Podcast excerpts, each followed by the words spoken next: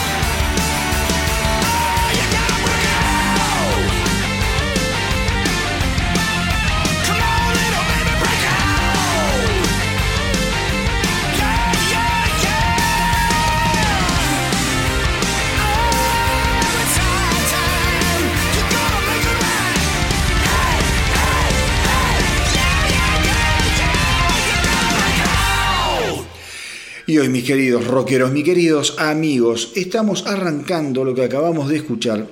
Fue la canción Breakout, lo último, lo nuevo de esa banda legendaria llamada Night Ranger. Una banda imprescindible para todos los amantes del rock, del hard rock, del rock and roll. Una banda que tiene discos sensacionales, sensacionales a lo largo de toda su carrera. Una banda que explotó eh, en los años 80, en la década del 80, pero nunca, nunca, nunca se engancharon con lo que fue el hair metal o el glam metal. Quizá en algún momento obviamente se batieron los pelos, le pusieron spray, pero después a la hora de hacer música tuvieron, eh, digamos, siempre el objetivo muy, muy en claro y enfocado a lo que es el rock y el hard rock más tradicional, bien guitarrero, con buenas baladas, un eh, combo creativo que realmente no pueden dejar de eh, escuchar aquellos quizá más jóvenes que no los tenían. La banda se llama Night Ranger y están...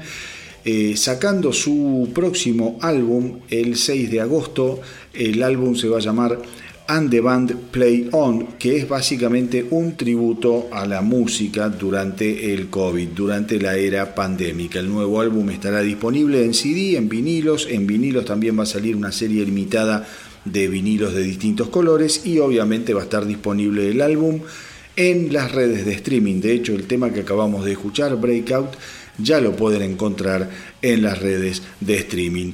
Eh, les cuento que el grupo Night Ranger empezó a grabar las canciones de And the Band Played On en el año 2020, en medio de la pandemia en desarrollo. En un comunicado de prensa, el guitarrista y líder Brad Gillis lo calificó como una tarea loca pero divertida tratar de escribir y terminar este nuevo disco en una situación de mm, pandémica, de COVID. Los miembros de hecho se fueron reuniendo vía Zoom, como hicieron muchas bandas en este año que pasó, para trabajar y discutir algunas ideas iniciales antes de comenzar la grabación del álbum que como todos tenían un estudio casero pudieron ir produciendo en sus hogares. Tengamos en cuenta que los Night Rangers son una banda que tienen algunos años y eso le lleva quizá un poco más de trabajo toda esta nueva forma de, grabar y de producir que a las bandas más jóvenes que están más al día con el tema de la tecnología.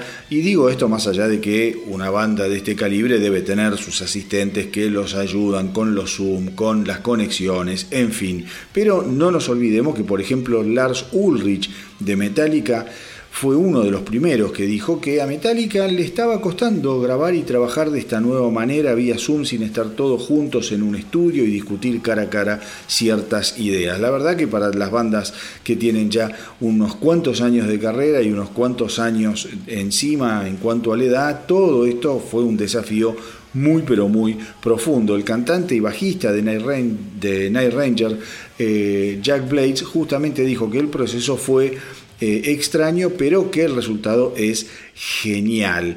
Eh, el baterista de la banda también dice que fue un proceso increíblemente difícil de eh, terminar y de hacer. Y Gillis también comentó que trabajar desde sus casas a él al menos le resultó por momentos incómodo, pero por momentos genial porque en su casa tiene una colección de guitarras muy pero muy antiguas y eso le dio un sonido, poder tener cerca todas sus guitarras le dio la posibilidad de imprimirle un sonido más clásico a sus interpretaciones. Así que eh, tengamos en cuenta que el 6 de agosto va a salir el nuevo álbum de los Night Rangers eh, and the Band Played On y sería ya el, cuarto eh, álbum de esta gran gran banda de San Francisco en cuatro años. El último álbum de Night Ranger fue Don't Let Up, un muy buen disco que data del año 2000 18. Les cuento ahora que por favor presten atención, porque esta semana, esta semana, el líder de Rammstein, Till eh, Linderman, lanzó lo que a mi entender, lo que a mi humilde entender, es uno de los mejores videos jamás filmados en la historia de los videos. Lo digo así claramente. Resulta que Till eh, Linderman, eh, eh, Lindemann perdón, editó la canción I Hate Kids, algo así como Odio a los niños. En alemán se titula Ich has Kinder y la canción está cantada en alemán. La canción la pueden traducir en los traductores de Google, van a encontrarse con una letra bastante metafórica, si se quiere, no es una letra representativa. Y por eso es importante que vean el video, porque el título es escandalizador. Que alguien diga que odia a los niños es un eh, eh, título o es una especie de discurso de quiebre.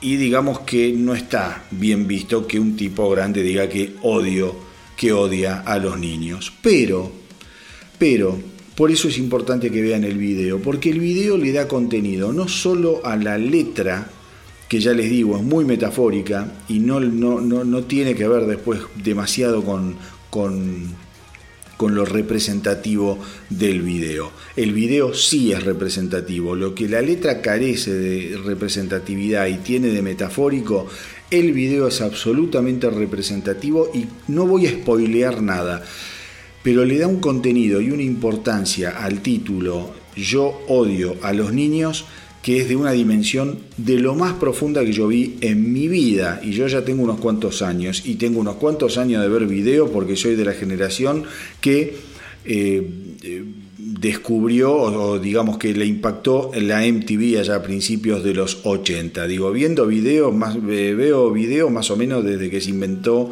esto de, promocionar música a través de la MTV.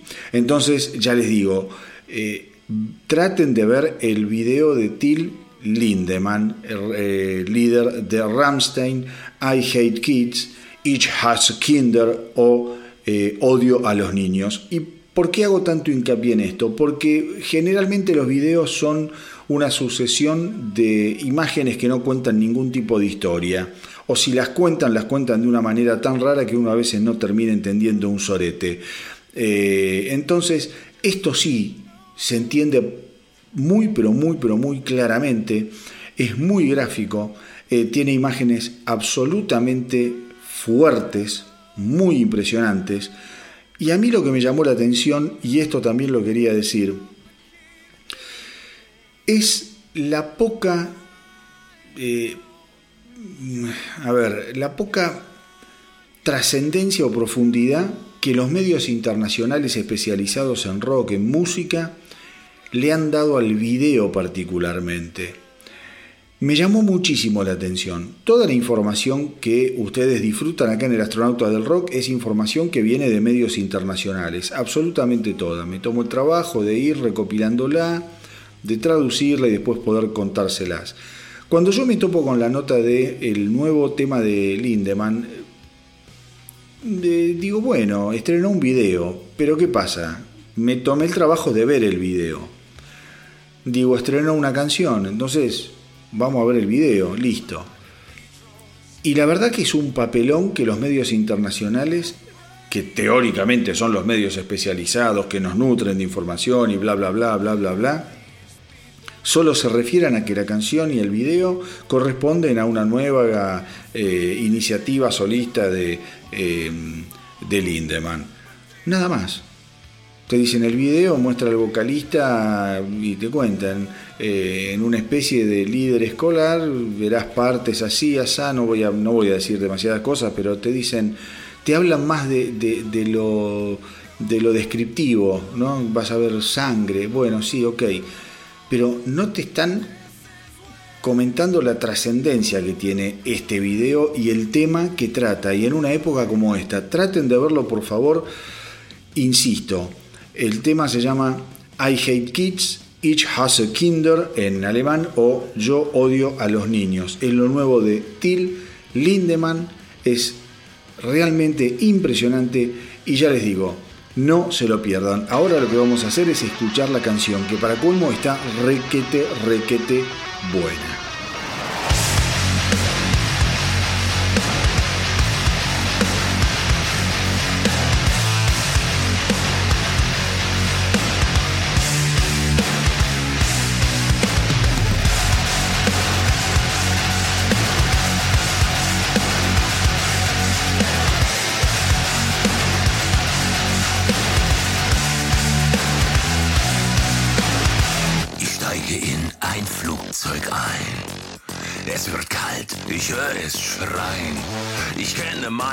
Sitzplatznummer.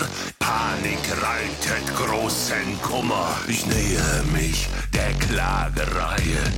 Immer lauter das Geschrei. Der Angst weicht nun Gewissheit hier.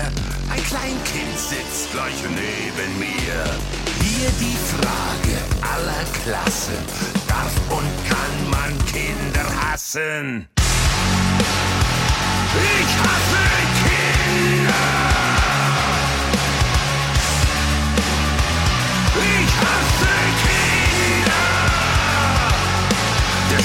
Schreihals turnt jetzt her und hin. Die Mutter blättert ein Magazin, spricht stumm zum Kind, während sie liest und dabei einen Apfel isst. Der liebe Herrgott will mich strafen, die Nervensäge will nicht schlafen, hört überhaupt nicht auf zu schreien. Der Vater schläft längst wie ein Stein.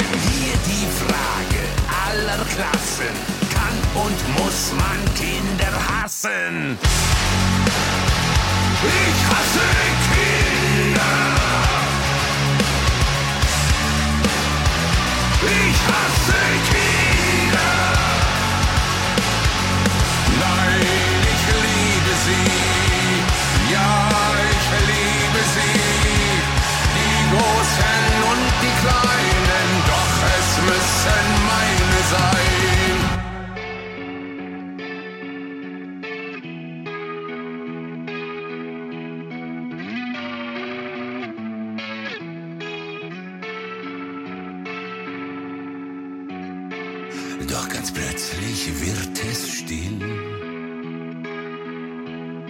Es lacht mich an, ich bin verzückt. Streckt die Hand aus nach dem Kleinen. Da fängt es wieder an zu schreien. Ich hasse Kinder. Hasse Kinder. Nein, ich liebe sie. Ja, ich liebe sie. Die Großen und die Kleinen, doch es müssen meine sein. Ich hasse Kinder. Ich hasse Kinder! Hier kommt die Frage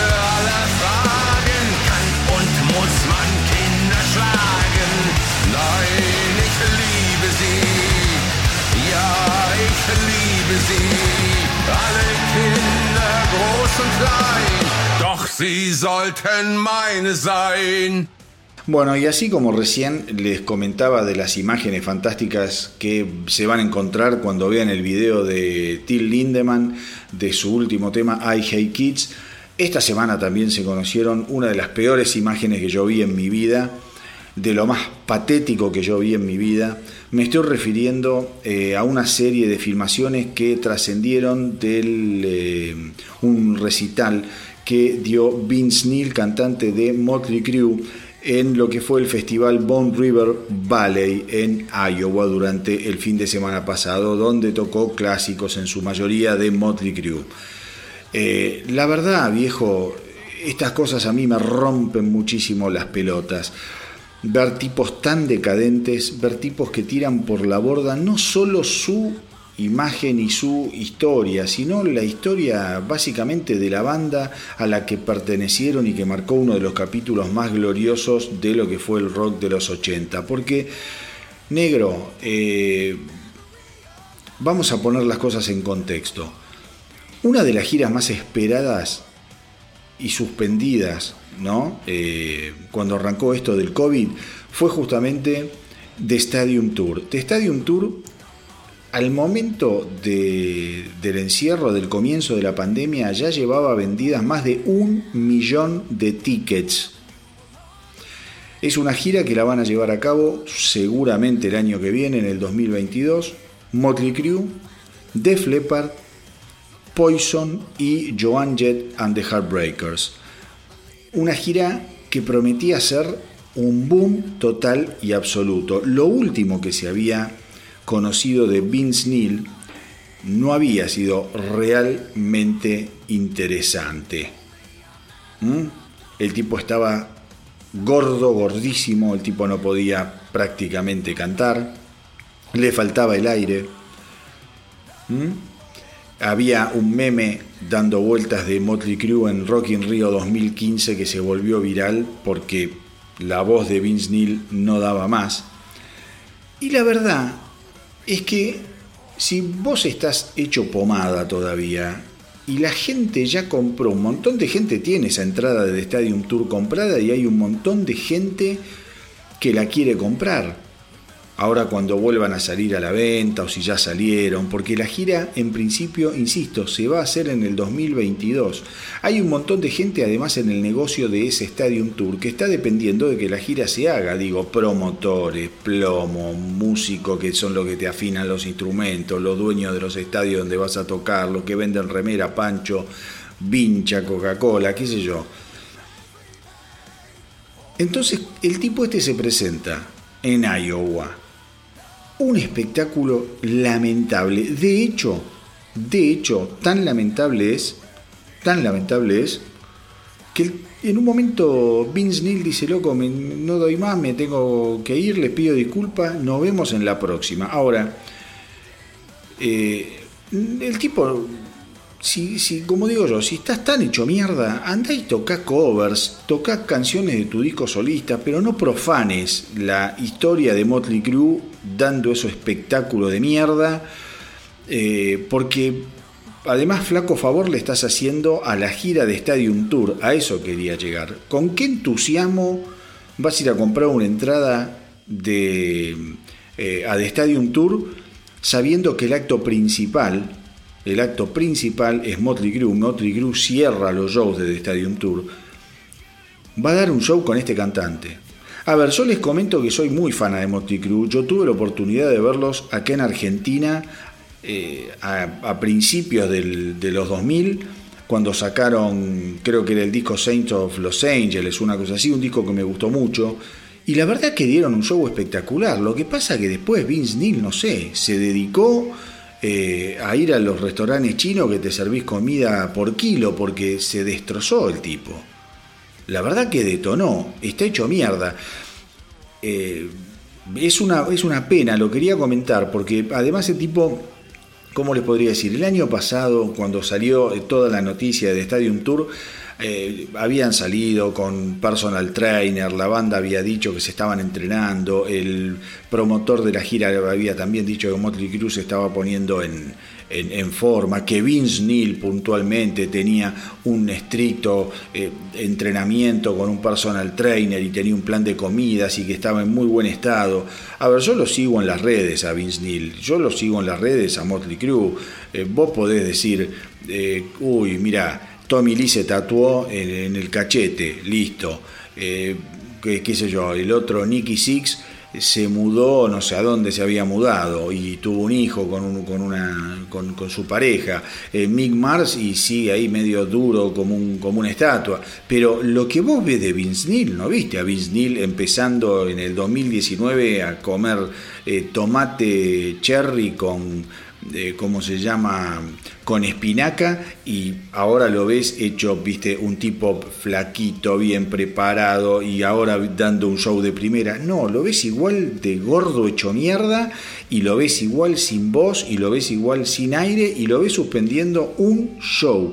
Nada menos que cantando Girls, Girls, Girls, que la habrá cantado, yo creo que se pone el micrófono en el culo y con el culo la puede cantar, pero no, el tipo no le dio no le dio, no la terminó directamente, así como eh, eh, les digo una cosa, les digo la otra. Como castigo al regordete de Neil, no voy a pasar ningún tema para cerrar esta nota que tenga que ver ni con Motley Crue, ni con Vince Neil solista, ni un solete. Lo que sí voy a hacer es eh, darles otra gran noticia porque la edición más linda para mí, más interesante de esta semana fue lo nuevo de Billy Gibbons, violero y cantante de los ZZ Top, que sacó un disco que no se lo pueden perder, que salió el viernes y que se llama Hardware y que nosotros acá ya escuchamos dos o tres temas en El Astronauta del Rock y que nos partieron la cabeza, al menos a mí me partió la cabeza y si a ustedes más o menos les gusta el rock, también les habrán gustado. Y si no, vayan y escuchen el disco porque está buenísimo. En el disco, por ejemplo, toca Matt Sorum, que además de tocar la batería, compone y produce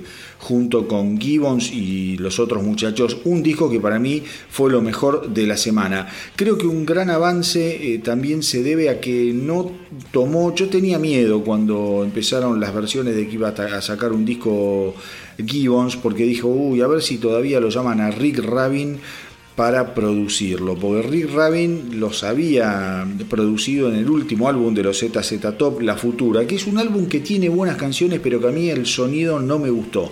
Me parece que Rabin a veces la complica al pedo en algunas cosas y la combinación Rabin ZZ Top para mí no dio un gran resultado sonoro. Creo que las canciones de La Futura, como les digo, están buenas y que podrían haber sonado mucho mejor con una producción a veces más simple. La futura, cuando vos lo escuchás, tiene un sonido de guitarra de una distorsión extraña, tiene un sonido de batería invasivo, pero bueno, eso quedó en el pasado, ahora Z, eh, ZZ Top. Billy Gibbons, Billy Gibbons acaba de sacar Hardware, un álbum que hubiese sido un gran álbum de los Z, Top, no tengan ninguna duda, pero que lo sacó solista. ZZ Top no está haciendo nada más o menos desde la futura, creo que salió en el 2012, si no me equivoco. No quiero decir boludeces, después se pueden fijar ustedes, pero este era un gran álbum para grabarlo con los otros dos locos de ZZ Top. Lo grabó solo, lo grabó con eh, gente más joven que él. Pensemos que eh, Gibbons tiene 70 años, es un disco que no le aporta ningún tipo de originalidad al rock que él viene destilando durante toda su carrera, pero lo que sí le aporta es una frescura y una magia que solo los grandes rockeros y los añejos rockeros pueden dar. Así que eh, ya lo saben, se llama Hardware el álbum, ya está disponible para que todos lo escuchen, no se lo pierdan, es lo nuevo de Billy Gibbons y ahora vamos a escuchar Vagabond Man, extraído justamente de este álbum que para mí fue la mejor edición de esta semana.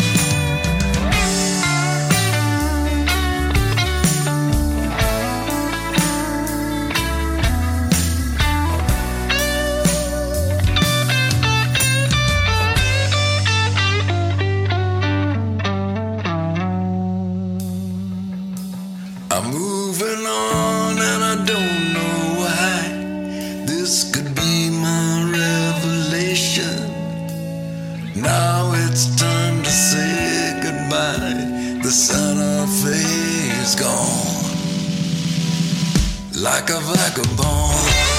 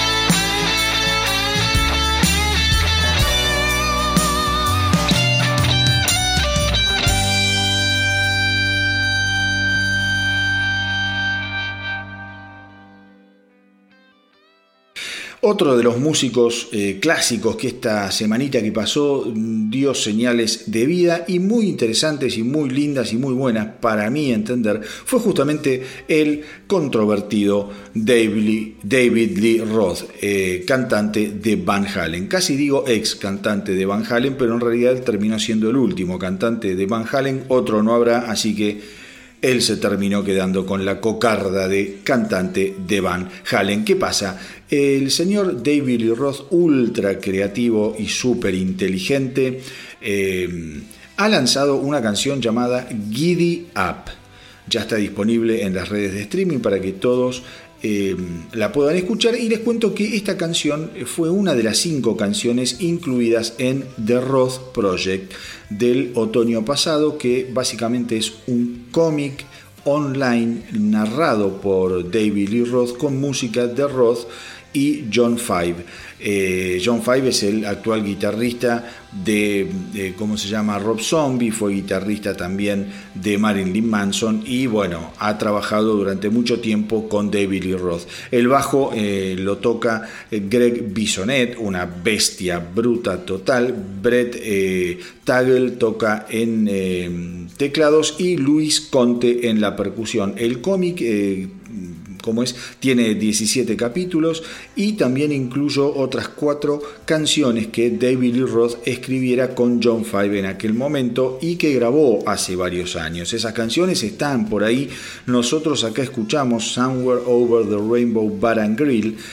Y ahora, en unos minutitos, vamos a estar escuchando Giddy Up. Las otras canciones que andan dando vueltas y que se van a ir conociendo seguramente son Alligator Pants, Red Sunset y Manda Bala. John Five eh, contó que consiguió mm, tocar con David Lee Roth cuando, eh, por primera vez, ¿no? Cuando David Lee Roth armara su David Lee Roth Band, un proyecto de lo más extraño que a mí mucho no me conmovió, pero que sí, sí, eh, logró juntar a estos dos genios. Por un lado, John Five, uno de los guitarristas más importantes de las últimas décadas, un tipo súper creativo, muy original, muy raro a veces, pero cuando vos lo orientás a un genio como este, si le pones eh, cómo tienen que ser las cosas en claro, los tipos rinden. John Five es uno de esos eh, violeros que si vos lo orientás y lo, lo enfocás, como John Fruciante, si vos escuchás un disco solista de John Fruciante, te cortás literalmente las pelotas, porque el tipo hace lo que se le canta. Ahora, cuando vos lo pones en el contexto de los Rejo Chili Peppers, el tipo le da un plus a los Red Chili Peppers que se nota. Con John Five pasa lo mismo. Si vos escuchás la música solista de John Five, eh, su nivel de genialidad lo lleva a hacer experimentos sonoros que quizá para consumo es bastante complicado. Pero cuando vos le pones en contexto a un Marilyn Manson, lo haces tocar con un David Lee Roth o con un Rob Zombie y los tipos es como que encuentran una limitación a esa genialidad y lo llevan mucho más a la tierra. Los pies sobre la tierra hace que los tipos caminen con mayor eh, seguridad dentro de lo que es esto de la música. Eh, según John Five, las canciones quedaron buenísimas. John Five fue uno de aquellos eh, músicos que cuando llegaron a la escena del rock llegaron con una impronta muy pero muy fuerte y John Five fue justamente el que comenzó a hablar de que habían grabado en, algún momento canciones con David Lee y de ahora de a poquito se están eh, conociendo. Eh, seguramente se van a ser, como les digo, editadas porque David Roth también comentó que van a ver la luz, que quizás se retrasó un poquito dar a conocer estas canciones porque había que revisar algunas cosas, pero ya puede hacer planes reales para comenzar la marcha de esta nueva etapa de su carrera en el futuro.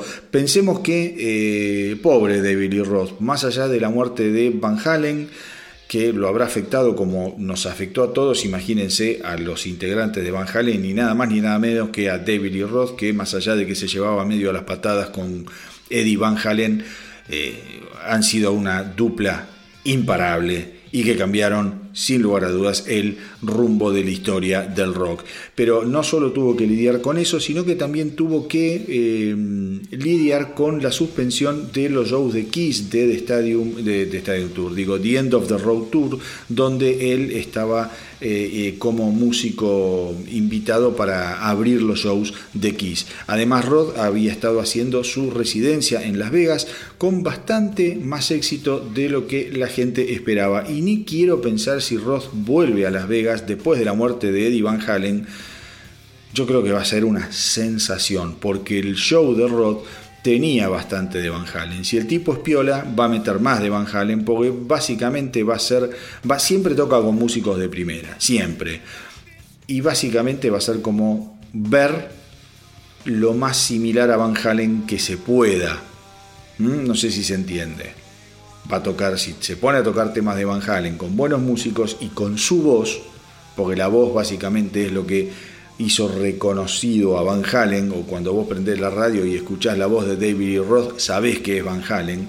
Entonces yo creo que el tipo tiene una oportunidad para hacer unos buenos dólares importantes en el futuro. Puede sonar frío, discúlpenme, pero yo creo que eh, el camino de David Roth va a pasar por ahí. Así que si tienen ganas, y si no también, porque es lo que voy a hacer, vamos a escuchar ahora lo nuevo, lo que editó David Lee Roth en esta semanita que pasó, Giddy Up.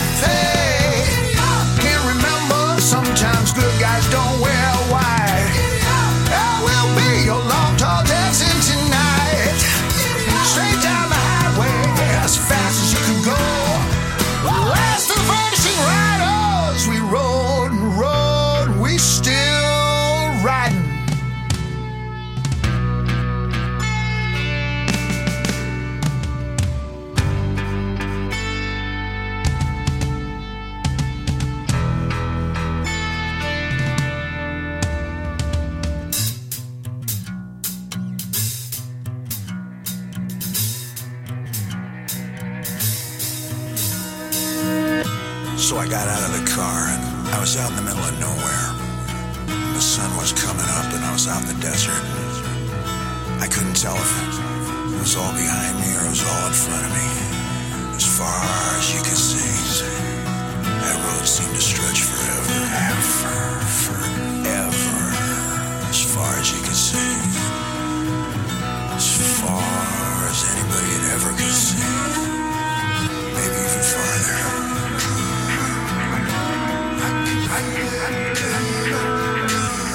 Like a big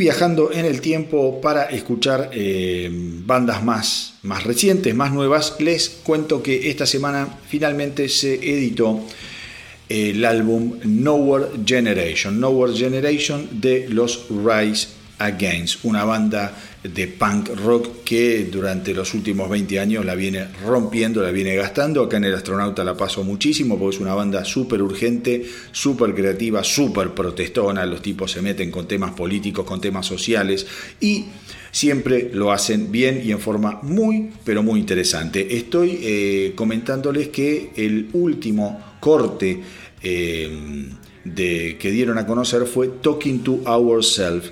Eh, Talking to Ourselves así se convierte, como les decía, en el último adelanto del álbum que salió justamente el viernes pasado. Vieron que ahora en la música un poco se junta toda y se edita los viernes de cada semana. Bueno, el 4 de junio Nowhere Generation finalmente vio la luz y el simple para difundirlo, para adelantarlo, eh, fue eh, Talking to Ourselves. El álbum salió a través de Loma Vista eh, Recordings y como es costumbre de la banda le pegan a Dios y María Santísima. Un poco la idea de Nowhere Generation, les cuento, como les podría decir, como leitmotiv, es ir en contra de esa eh, idea del sueño americano, porque justamente lo que dice la banda es que hay un discurso sobre que en el sueño americano todo es posible y que todos pueden encontrar su lugar dentro de esa filosofía del sueño americano, pero que hay muchísimos, muchísimos eh, eh, como es estadounidenses que se quedan afuera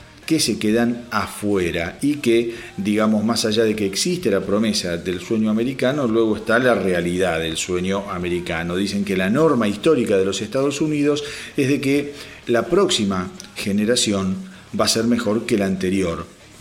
Y eso ellos entienden que últimamente no está pasando y les ha generado, digamos, la inspiración, la bronca y la energía para denunciar esta situación. Eh, el mes pasado, por último, los eh, Rise Against eh, anunciaron la Nowhere Generation Tour que va a consistir de 17 conciertos en vivo que se van a llevar de costa a costa en teatros al aire libre, en salas al aire libre, en espacios al aire libre por todos los Estados Unidos.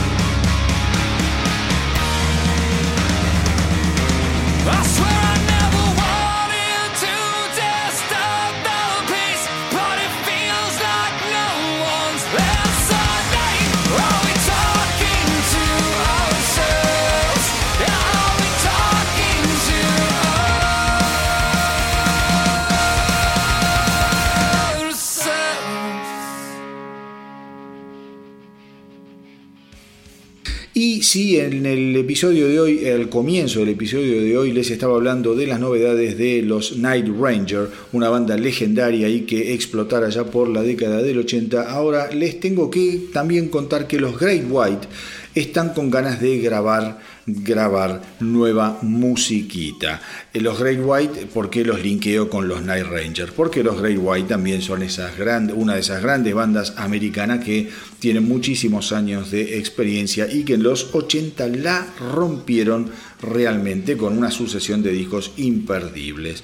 Eh, Mark eh, Kendall, eh, guitarrista de los Great White, comentó esta semana que andan con ganas de hacer nueva música. Eh, porque eso dice que en el fondo es lo que los mantiene motivados. Creo que es la razón por la que llevamos tanto tiempo dando vueltas en el negocio del rock and roll y seguimos intentando mejorarnos a nosotros mismos y hacer la mejor música posible. Eso te mantiene en alto, dice Kendall. Kendall también eh, habló sobre la importancia de hacer música nueva en un momento en el que hay tantos eh, rockeros clásicos que se centran nada más que en interpretar sus grandes éxitos, sus viejas, canciones, cosas que es cierta, hay muchas bandas que lo que hacen es salir de gira y tocar sus grandes éxitos. No los culpo personalmente, ¿eh? yo no los culpo porque el negocio de la música está destrozado y si vos ya compusiste lo mejor cuando tenías 30 años y grabaste lo mejor cuando tenías 30, vas a seguir haciendo eso. Es más negocio que seguir grabando música que nadie escucha, que nadie le interesa y que queda ahí en una maraña de millones y millones de canciones en las redes de streaming que van a escuchar eh, prácticamente en forma gratuita y no te va a dar ningún tipo de rédito. Es eh, triste, pero es así. Kendall eh, comentó que tiene que ver esto de salir a tocar canciones viejas como salir y vender la misma pintura todos los años en caso de que seas un, un como llaman, un artista plástico. Simplemente pasa de moda. Esa es la visión que tiene Kendall, respetable también, porque la parte creativa es una gran parte para nosotros. Tengo la quimera de que voy a escribir la mejor canción que jamás haya escrito. Eso te mantiene con energía. Solo para salir y ser amable de hacer lo mismo todos los años está bien porque la gente viene a escuchar las canciones antiguas y todo eso, pero eh, nuestra motivación personal eh, pasa por seguir componiendo y seguir siendo creativos. Pero nunca bombardeamos a las personas con 20 canciones nuevas ni nada por el estilo. Fíjense cómo el tipo por un lado dice, sí, nos gusta mucho componer, pero cuando vengas a un recital te vamos a tocar de las 20 canciones, 18 van a ser viejas y 2 de las nuevas. Es lo que le está pasando a todos. Digo, Kiss le pasa eso, a Aerosmith le pasa eso. Están hinchados las pelotas. Piensen que son tipos que han vivido grabando y vendiendo música y teniendo una buena vida a través de la música, a través de las ventas de los discos. Y hoy se dan cuenta que sacan un disco y graban y, no ganan un sope. No ganan un sope. Con lo cual, bueno, cada uno eh, elige qué, qué es lo que tiene que hacer y cómo tiene que encarar su carrera. Los Great White, por empezar, eh, tienen ganas de grabar nueva música, cosa que a mí me encanta, porque yo soy de los tipos que se pone y escucha los discos todavía. Pero bueno, eh, va a ser el primer disco que la banda grabe con el cantante Mitch Malloy, quien se uniera al grupo en el 2018 luego de la partida de Terry Illus. Eh, mala leche la de Malloy porque cuando estaban a punto de empezar a grabar, qué sé yo, bueno, agarró y atacó la pandemia y tuvieron que guardarse en cuarteles de invierno. Pero bueno, no importa yo les quería contar que Grey White va a sacar un nuevo álbum en cualquier momento, seguramente principio, supongo, fines de este año principio del año que viene. Eh, y así van a estar eh, editando el seguimiento del muy recomendable Full Circle del año 2017. Y ahora los invito a recordar cómo sonaban los Great White en su época de oro.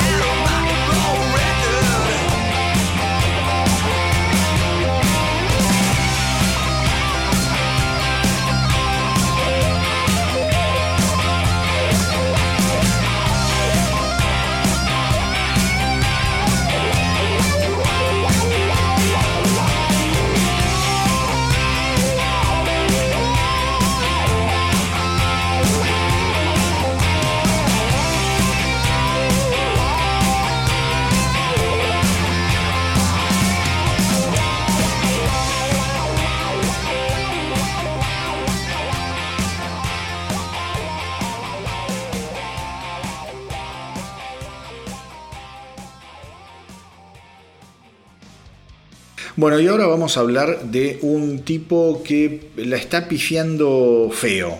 Se llama Jeremy Spencer, es el ex baterista de los Five Finger Dead Punch. Tiene una nueva banda eh, que se llama Psychosexual, en donde él interpreta el papel de cantante disfrazado con un personaje que dio a llamar Devil Daddy. La música que hacen acá, ya escuchamos un par de canciones en El Astronauta del Rock, bastante olvidables, canciones bastante, bastante chotas. Y el tipo además comete para mí uno de esos errores que son imperdonables, que yo ya lo comenté, para una persona que tiene muchos años en el negocio de la música. El tipo saca con bombos y platillos su primer álbum con los Psychosexual y hace, no sé, dos, tres meses lo bajó de todas las redes de streaming y diciendo que en realidad ahora era el momento de sacar lo que es el primer disco porque sentía que estaban sonando mejor y más representativo que el sonido de ahora que lo que habían hecho con su primer disco. Entonces dije en aquel momento que tenés que ser muy ingenuo para hacer una cosa así, porque eso se le puede perdonar a una banda como Pantera. Ponele, Pantera cuando empezó, empezó haciendo glam rock, sacó dos discos que tenían que parecía Bon Jovi. Y después cuando entra Phil Anselmo los tipos se convierten en Pantera y, y, graban los discos que grabaron y tienen la historia que tienen gracias a eso. Entonces cuando deciden qué suben o qué no suben a streaming hay muchas bandas que dicen no mira los primeros discos no los subamos o el primer disco no lo subamos porque es una cagada no nos representa ni tiene que ver con el por qué hoy somos lo que somos en el caso de Jeremy Spencer hoy en día flaco ya sos grande, yo ya sé, ya, ya lo dije, no digo se lo dije Jeremy Spencer, imagínate si va a estar escuchando esto Jeremy Spencer, pero digo, es un, consejo para, viste, todos aquellos que tienen bandas y que están escuchando. Piensen mucho las cosas que van a subir a internet, las cosas que van a subir a las plataformas, porque todo queda, siempre hay alguno que lo escucha, lo baja, se hace y, y les va a quedar, ¿no? ya no se borra tan fácil lo que uno postea, y menos de un tipo de la categoría como Jeremy Spencer, que está demostrando tener unos errores enormes con Psychosexual y que me atrevo a decir, esto eh, le pongo la firma, acuérdense, Psychosexual grabará un disco, qué sé yo, otro EP, algún simple, pero es una banda que está destinada al fracaso total. Esto, Psychosexual no va, no va a ser un Five Finger Dead Punch, ni mucho menos. Y miren ahora el otro error que comete Jeremy Spencer esta semana, porque obviamente está lleno de gente que le dijo, flaco, más o menos lo que le estoy diciendo yo en las redes, ¿viste? Diciéndole, pensá lo que estás haciendo, porque lo que estás haciendo no tiene ningún tipo de sentido, la música que haces es bastante chota y para colmo la borrás, ahora volvés a, querés volver a subir cosas nuevas con Psychosexual, no tenés identidad, estás haciendo un papelón. Entonces, obviamente, se pone a la defensiva, se pone a la defensiva y dice una de las frases más pelotudas, más pelotudas jamás dicha, no, jamás dicha no, porque hay mucho artista pelotudo fracasado que dice esto. Dice, los artistas hacen música por sí mismos eh, ante todo, son egoístas, es así como funciona, y luego esperan que a la gente les gusta, y si les gusta, genial, si no, es así, eh, o sea, si no es así, eso también es genial. No,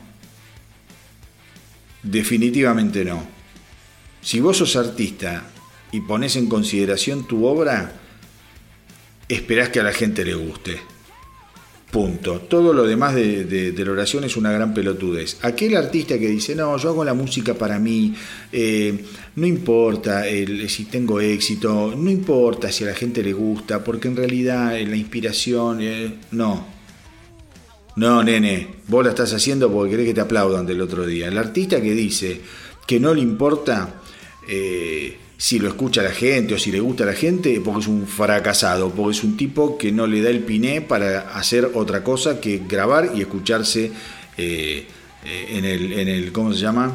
Con los auriculares antes de dormirse todas las noches y decir qué genial que soy.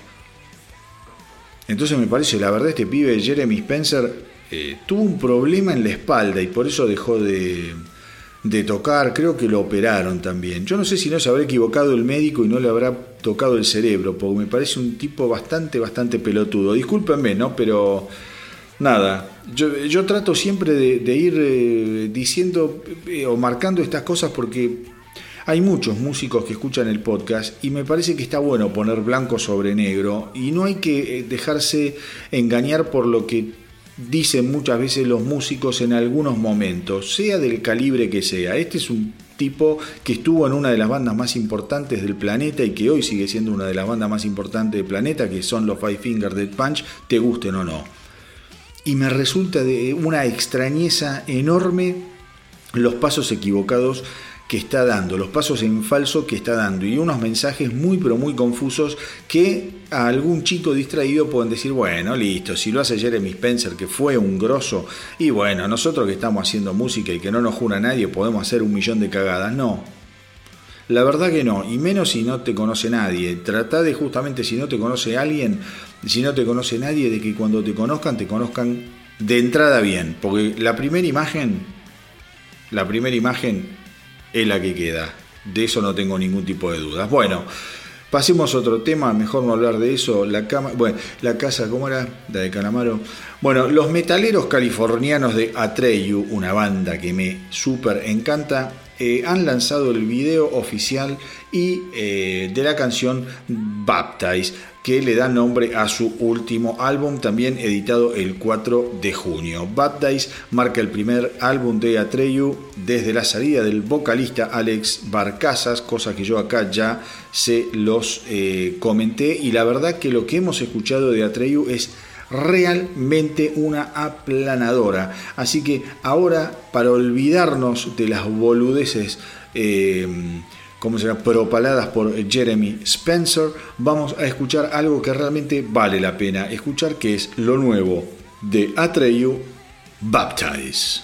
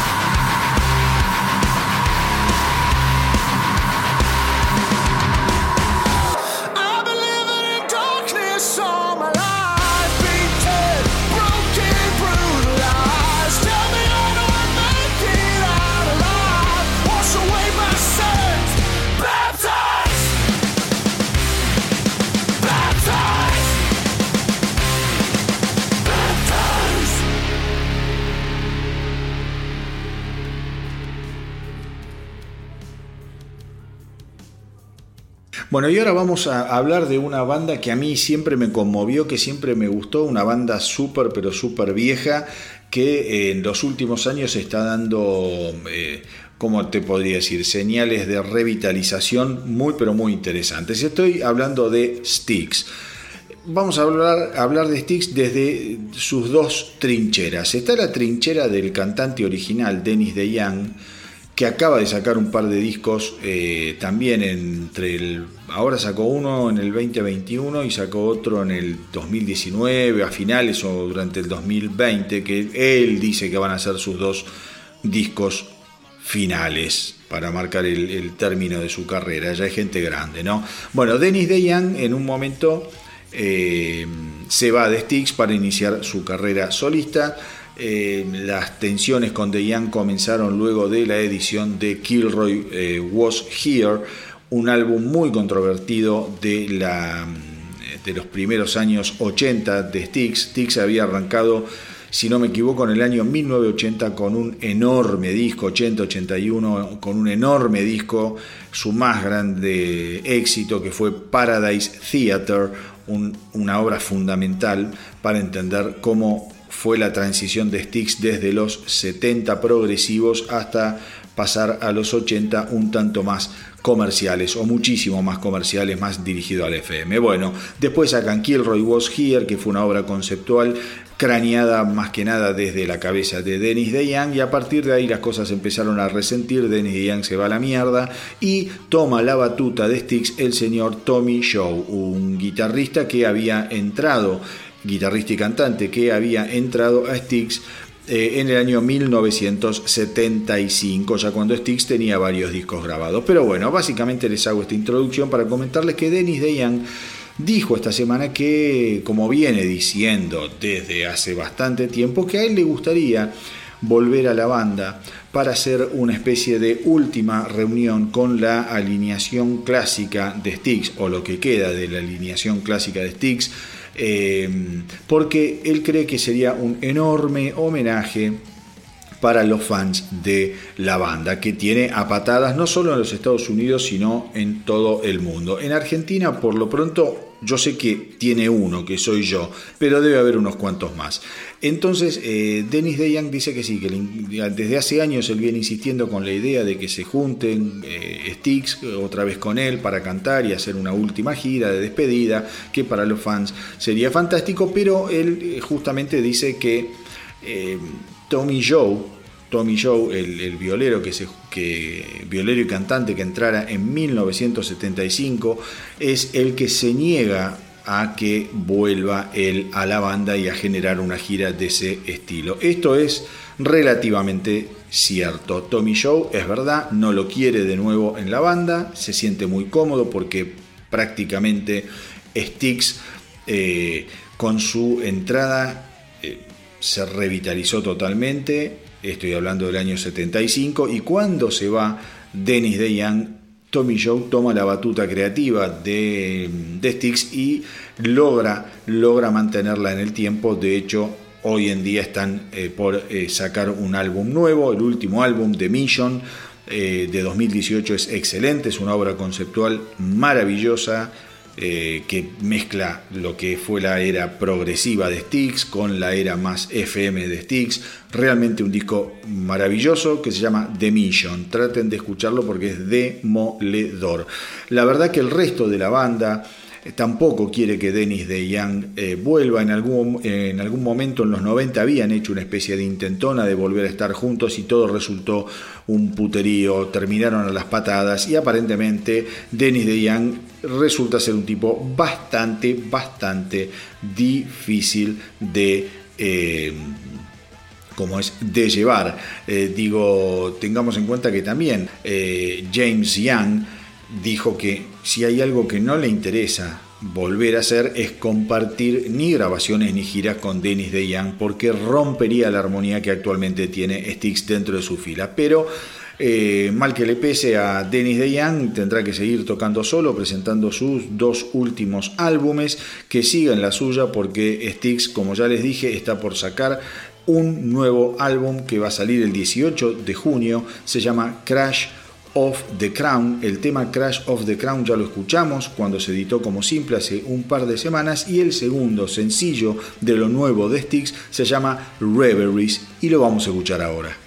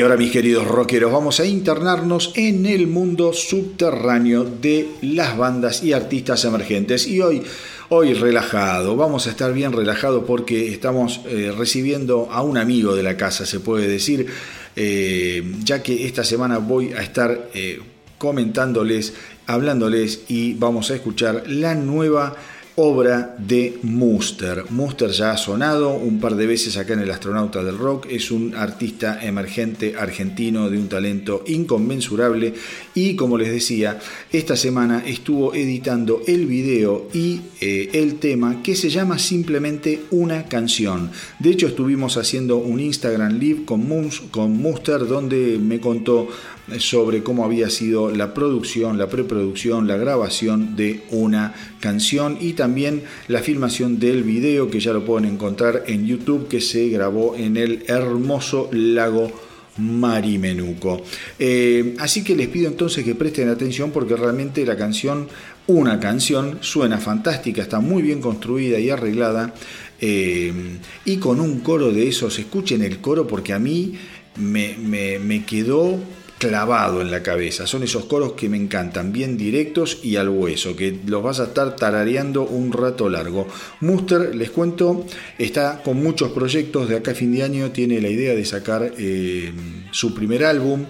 Digamos que él ya tiene en las redes un EP y varios simples, pero ahora ya se tomó eh, la decisión de esas canciones del EP, regrabarlas e incluirlas junto con nuevas canciones a lo que será el primer álbum, el álbum debut oficial de Muster, del que ya me prometió me va a mandar cuando salga alguna eh, muestra en formato físico. Así que lo mejor para Muster, vayan, síganlo en las redes, es un artista emergente de enorme categoría, escúchenlo con atención, compartan el dato con sus amigos y contactos, visítenlo, tírenle buena onda y como siempre les digo, hay que apoyar a las bandas emergentes porque si al rock no lo salvamos entre todos, entonces no lo salva nadie. Y si vos tenés una banda o sos solista, mandame todo lo que estás haciendo con una buena gacetilla de prensa, porque si no va al tacho de la basura. Yo las cosas con gacetilla de prensa les doy bola, sin gacetilla van a la basura. Eh, me mandas todo a elastronautadelrock.gmail.com elastronautadelrock.gmail.com y desde acá les voy a dar una mano en todo lo que pueda. Y ahora sí, los dijo con Muster y una canción.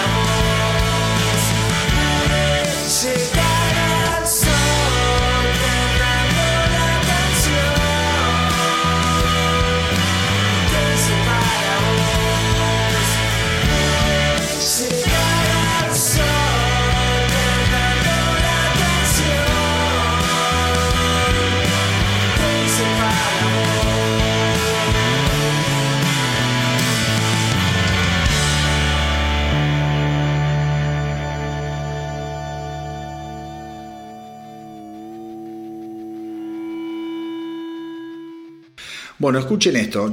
Ustedes saben que varias veces les hablé de una banda que se llama Shinedown, una banda eh, que quizá acá no se escucha mucho. Cuando digo acá hablo siempre de Argentina, ¿no? Pero después el podcast se escucha por cualquier otro lugar del mundo y seguramente a Shinedown lo recontra tienen y no, no puede ser de otra manera. Shinedown es una banda que viene rompiendo absolutamente todos los récords de venta de los últimos 20 años. De hecho, esta semana se conoció la noticia que eh, son la banda eh, que más eh, eh, vendió y que más veces encabezó la lista eh, Billboard del mainstream rock, pasándole el trapo a Three Days Grace, a Disturb, que son bandas, digamos, generacionales con Shinedown, pero también a actos clásicos como Van Halen y Tom Petty and the Heartbreakers. La, mm, eh, como es el Billboard Mainstream Rock, eh, se- el ranking de Billboard Mainstream Rock se creó hace 39 años y en esos 39 años la banda más eh, con más número uno fue justamente Shinedown. ¿Mm? Es una cosa de locos. Eh, para los que no lo saben, la Billboard tiene distintos rankings. ¿Mm? Tiene el ranking pop, el ranking rock, el ranking qué sé yo, el streaming ahora, bueno, tiene un montón, el latino, plim, plum, plan. Bueno, hace 39 años, hace 39 años, en la Billboard se creó lo que es el Billboard Mainstream Rock Songs, ¿m? que sería algo así como el ranking de las canciones eh, de rock de- del mainstream, que es la- lo más comercial, digamos, lo más conocido. Bueno, ese ranking es el que eh, encabeza Shinedown, transformándose en una banda de 16 número 1. 16 número 1, es una cosa infernal infernal. Es una banda que yo recomiendo que la escuchen, tiene grandes temas. How Did You Love, Devil, Get Up, Monster, Attention, Attention, y otro gran tema es este que vamos a escuchar ahora y que seguramente les va a volar la cabeza y que se llama Cat the Cord.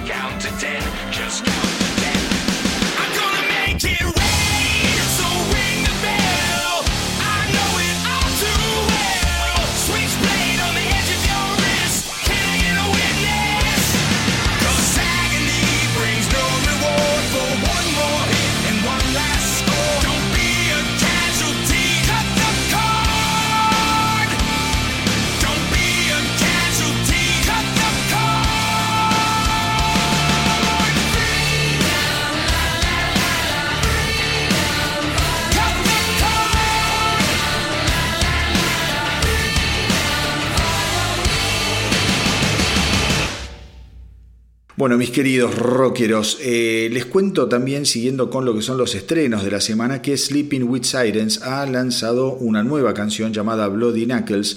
Les cuento también que Sleeping with Sirens, que quizá es otra banda que acá no se escucha demasiado, son eh, estadounidenses, eh, son, vienen de la ciudad de Orlando, así que deben haber pasado varios fines de semana visitando a Mickey antes de ser tan pero tan conocidos. Es una banda post-hardcore que suena de el carajo y que ya tiene seis tremendos álbumes de estudio. El vocalista Kelly Quinn le dijo eh, a la prensa que eh, esta nueva canción, Bloody Knuckles, eh, digo, tiene el sentido de crear una sinergia un poco diferente a lo que estaba eh, haciendo la banda y el objetivo era lograr transmitir lo que estaba sucediendo en el mundo. Dice eh, que sienten que había muchas bandas también que se estaban volviendo más alternativas y ellos querían volver un poco al sonido más crudo que tenían en sus comienzos. Es un tema realmente interesante, bastante, bastante rapidón, que seguramente le va a encantar a la, a la muchachada que lo sigue. A mí es una banda que de a poco me va gustando cada vez más. Son esas bandas, ¿cómo les podría decir? Que cuando uno las escucha por primera vez decís, uh, estos suenan todos igual. No, atentos. Hay bandas que no suenan todas igual. Y cuando les prestas atención te das cuenta que tienen una propuesta o unos arreglos o unas armonías que son más que interesantes. En esa categoría de originalidad es que yo pongo a Sleeping with Sirens. Eh, ya les digo, es una banda que merece la pena ser escuchada, que esta semana editó el tema Bloody Knuckles y ahora lo vamos a escuchar para deleite de la dama, del caballero y eh, de los niños que estén del otro lado escuchando El astronauta del rock.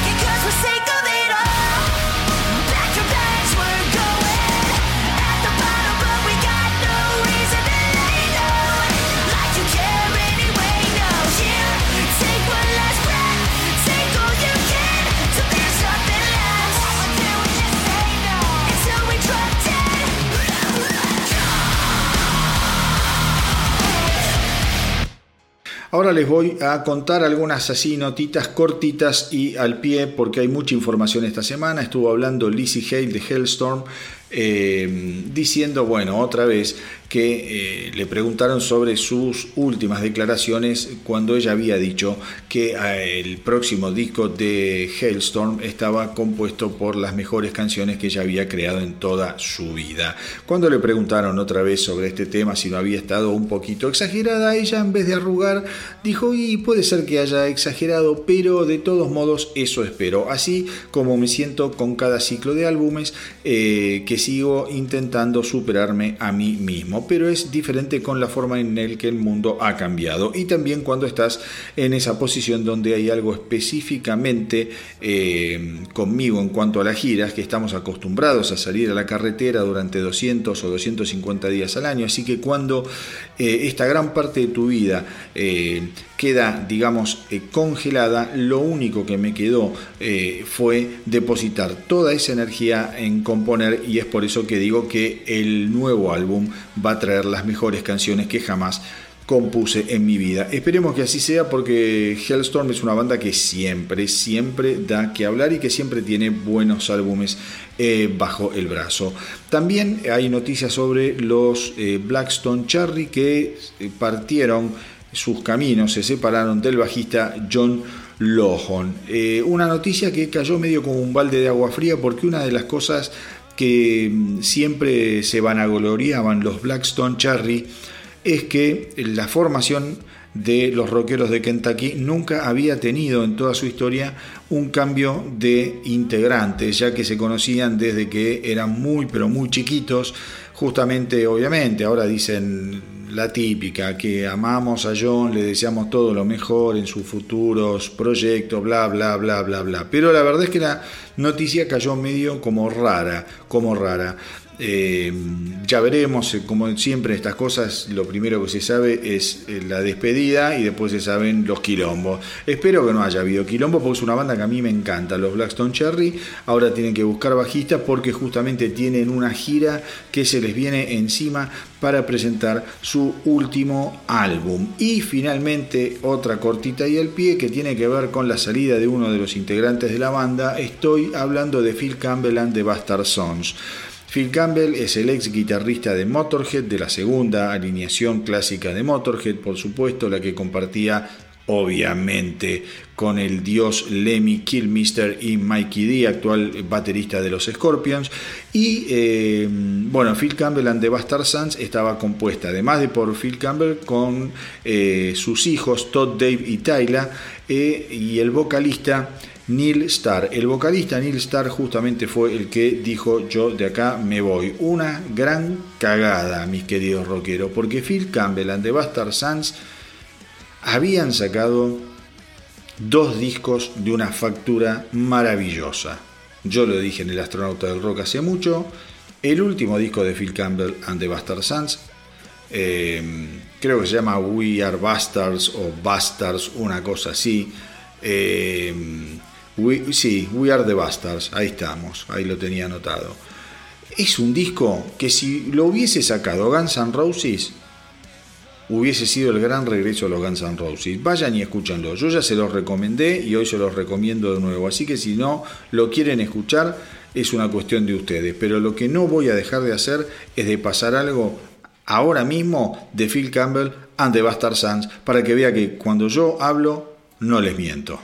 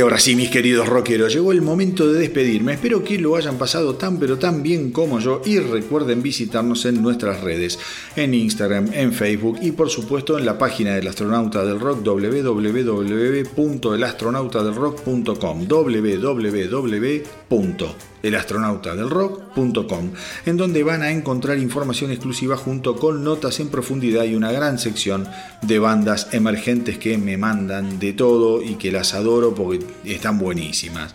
Así que ahí pueden encontrar un montón de bandas nuevas que les van a encantar. Y si vos tenés una banda o sos solista, mandame todo a elastronautadelrock.gmail.com y desde acá les voy a dar una mano en todo lo que pueda. Pero antes de despedirme les cuento que esta semana los perfectos rockeros eh, daneses de Volbeat han estrenado un par de canciones bien energizantes para ir adelantando los festejos del próximo verano boreal y dar así rienda suelta a las aperturas de shows y festivales que se les vienen encima al mundo entero al mundo civilizado, por lo menos entero. Acá en Argentina todavía estamos en la etapa de monos y no, se abre nada, al contrario, no cierran.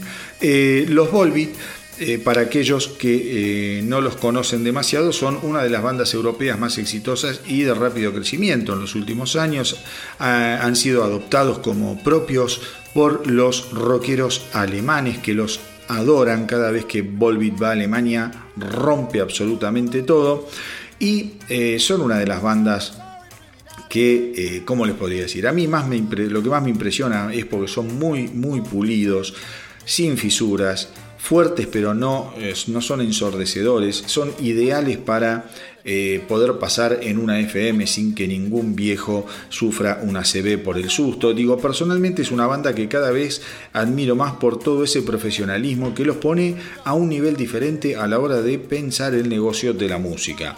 A todo aspirante a estrella de rock les recomiendo fuertemente que se tome el tiempo no solo de escuchar a Volbeat, sino fundamentalmente de verlos. Vean sus fotos, vean su imagen, vean sin dudas sus shows, porque son una clase magistral de cómo hacer bien las cosas. Después la música te puede gustar más o menos y está todo bien, porque eso en definitiva es lo que menos importa hoy en día. Pero traten de aprender, aquellos músicos o aquellos, aquellos músicos con aspirante a, a un, a un buen futuro, traten de ver bandas como Volbeat. Eh, así que mis queridos rockeros, por mi parte, no mucho más. Los dejo entonces con Volbeat y el electrificante Wait a Minute My Girl. Y como siempre les digo, hagan correr la voz para que nuestra tripulación no pare de crecer. Espero que hayan disfrutado este episodio del Astronauta del Rock. A mí me encantó hacerlo como siempre. Gracias por estar ahí, gracias por la buena onda y los mensajes que no paran de llegar. Cuídense mucho. Nos vemos en una semanita. Los abrazo a la distancia y que viva el rock.